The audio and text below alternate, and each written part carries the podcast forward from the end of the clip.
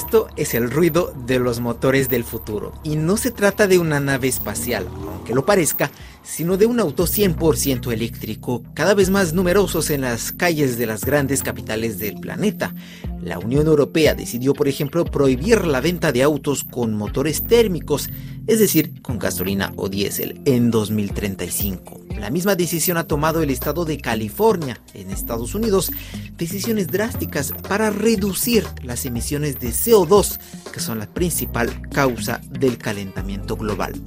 Un auto eléctrico, sin embargo, aunque no emita dióxido de carbono, no siempre puede recibir el calificativo de verde, de ecológico o de limpio, como lo pretenden los constructores.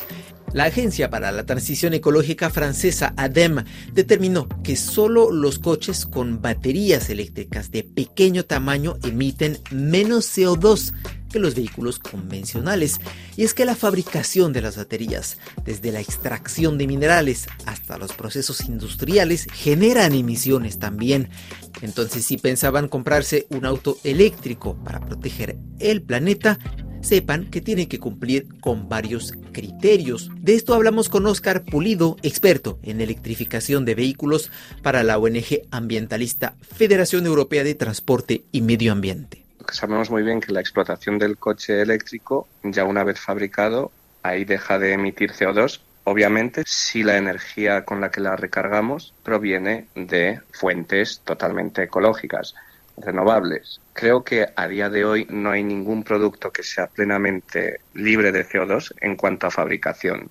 Entonces, no podríamos decir que el coche eléctrico produce 0%. No obstante, si lo comparamos con uno de combustión y sus efectos que tienen en el medio ambiente, sigue siendo muchísimo más ecológico. También hay que verlo, pues eso, en un periodo más largo, no solamente el periodo de fabricación. O sea, con la amortización del vehículo. Exacto. Además, hay una ventaja con el vehículo, digamos, de combustión interna, llámese diésel, gas, gasolina, estamos obligados a utilizar combustibles fósiles que hay que extraer y solamente, pues eso, tenemos un método de obtenerlos y siempre es quemando algo y produciendo CO2. La ventaja del eléctrico, pues dependiendo de los países, tenemos pues renovables en, como la energía solar, la eólica, tenemos incluso la geotérmica y todo eso es electricidad, lo que directamente lo podemos transmitir. Así que realmente podemos recargar el vehículo eléctrico de muchas maneras. Eso también nos da una ventaja para el medio ambiente. Pero en Alemania o Polonia, por ejemplo, donde la electricidad proviene en gran parte de la combustión de gas o carbón, ¿sigue siendo ecológico andar en vehículo eléctrico? Sí, sigue siendo eh, importante. Hay que también recordar la eficiencia de los motores. la eficiencia de un motor eléctrico es muy superior a cualquier vehículo de combustión donde perdemos parte de la energía en el proceso térmico, obviamente. Entonces, el aprovechamiento que tiene, a pesar de provenir, por ejemplo, del gas, podemos poner el ejemplo de Alemania, es mucho más eficiente en un vehículo eléctrico. Lo aprovecharemos mejor. Hay ecologistas que consideran que el problema no es tanto el motor, si es eléctrico o convencional, es decir, eh, térmico, sino abandonar el auto particular. No, no, en, en, ese sentido estoy de acuerdo que cuando se puede viajar con transportes más eficientes, por ejemplo el tren, hay que aprovecharlo, sin lugar a dudas. Por mi parte, solamente concentrarse que cuando el coche es necesario, porque recordemos que también tenemos la distribución con furgonetas, etcétera, pues ahí deberíamos apostar por la tecnología más limpia posible y la tecnología que nos da más futuro, que en ese sentido posiblemente, sin lugar a dudas, es la de baterías. Esos son los eh, vehículos eléctricos.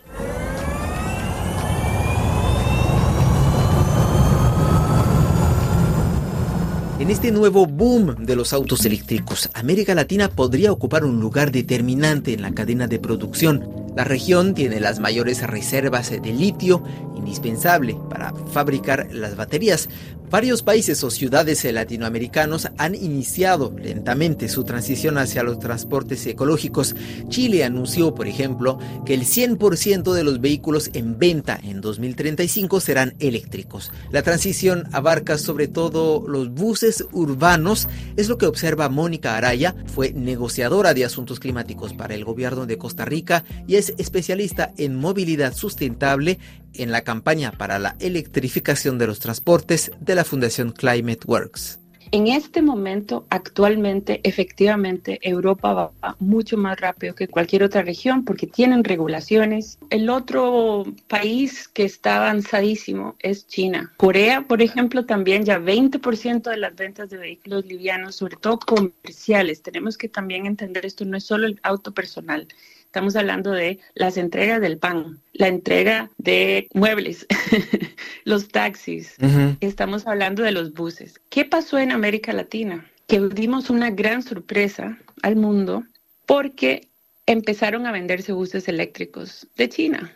Entonces, en este momento, la región tiene alrededor de 3.000 buses eléctricos. Solo en Colombia ya hay como 1.800 ya hay 55 tipos de vehículos electrificados en Costa Rica de 23 marcas que van desde 19 mil dólares hasta 150 mil, que son nuevos, otros son de segunda, porque el país en el 2018 aprobó la primera ley de movilidad eléctrica de la región. DHL ya en 2022 en Costa Rica ya está con un compromiso que dice 22% de nuestras entregas son eléctricas. Entonces, vuelvo al punto inicial. Para que esto funcione, tiene que haber una señal de la política pública como la ha habido en China, en Europa, ahora en Estados Unidos, precisamente en varios países europeos, si yo compro un vehículo eléctrico recibo miles de euros de subsidios. Una ayuda similar fue instaurada en Estados Unidos para incentivar la compra de coches eléctricos. La electrificación del transporte en Latinoamérica eh, está empezando por la vía de los buses, autobuses, eh, vehículos empresariales. Todavía vamos a tener que esperar un poquito más para que un particular, un individuo que le alcance al, al promedio de la población comprase un vehículo eléctrico nos mencionaba los precios, varían entre 20 mil hasta 55 mil dólares. Es inalcanzable para el latinoamericano promedio, incluso un europeo. Bueno, en realidad el tema es que se, el, el vehículo, digamos, un camión, un bus, un taxi, un vehículo de una persona que lo maneje mucho, le va a costar menos el costo de operación. Entonces, lo que la persona tiene que hacer, si tiene acceso a una calculadora, es decir, cuánto me sale tener este camión, este taxi, este vehículo. Y cuando uno suma el precio que se paga, más el precio de comprar gasolina, más el precio del ah, cambio de aceite, más la revisión de las bujías, entonces el costo de mantenimiento es mucho más bajo. Ciudades como México, Bogotá o San Paulo ya están eh, renovando sus flotas de autobuses urbanos con la compra de vehículos eléctricos con efectos eh, positivos para la contaminación y las emisiones de carbono? Ya tenemos evidencia, tenemos números concretos de que esto ya empieza a surtir efectos. La Agencia Internacional de la, Energía es todo un referente. Entonces, lo que ya dijo es, en este momento la electrificación con renovables nos está ayudando a detener el crecimiento del carbono, del dióxido de carbono, alrededor de un billón de toneladas de carbono. Algunas ONGs ambientalistas matizan el entusiasmo de los políticos y de los sectores económicos hacia los vehículos eléctricos, recordando que la industria de las baterías agrava el modelo extractivista que tiene efectos sociales y ecológicos desastrosos en América Latina, por ejemplo. El reto será entonces crear una cadena de producción sostenible.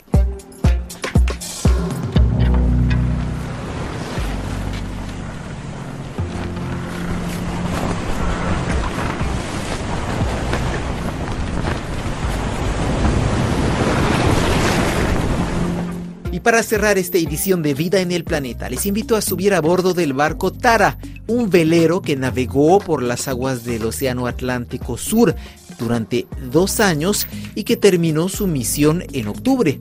A bordo de este barco, decenas de científicos trabajaron para estudiar los microorganismos oceánicos y para protegerlos.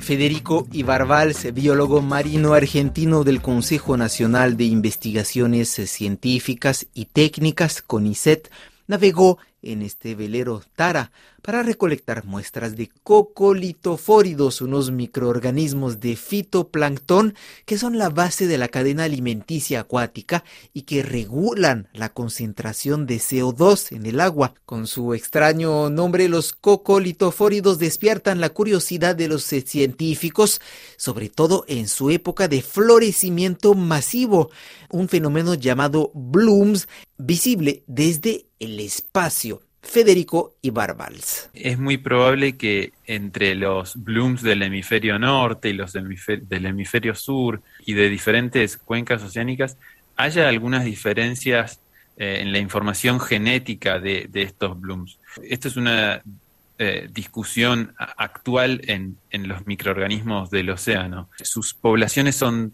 muy enormes, su tasa de dispersión o su, capacidad de moverse por todo el océano, gracias a que se mueven con las corrientes, en principio es enorme también. Lo, que nos preguntamos es, bueno, ¿cuáles son los límites y los alcances en la distribución de, estos microorganismos? Pero quizás el, foco principal fue puesto en lo que es el comienzo y la finalización del bloom.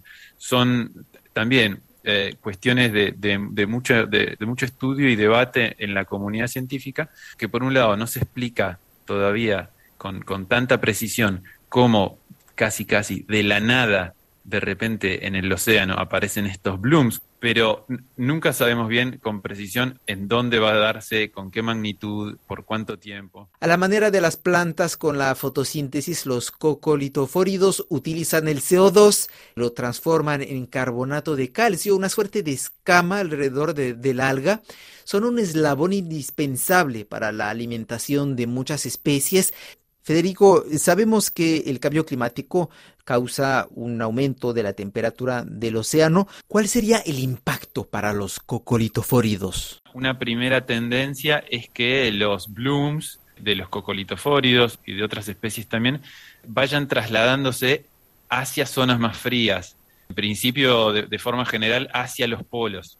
Por otro lado, el exceso de dióxido de carbono en la atmósfera no genera solamente un aumento en la temperatura del sistema Tierra, sino también una acidificación del océano porque el dióxido de carbono es absorbido también químicamente por el agua del océano y cambia la química, cambia el pH y resulta en una acidificación, lo cual tiene consecuencias que todavía están en estudio y tendremos que determinarlo prontamente. Y para terminar esta exploración oceánica les invito a consultar las fotos de estos florecimientos masivos del fitoplancton en nuestra página web rfimundo.com sección Vida en el planeta.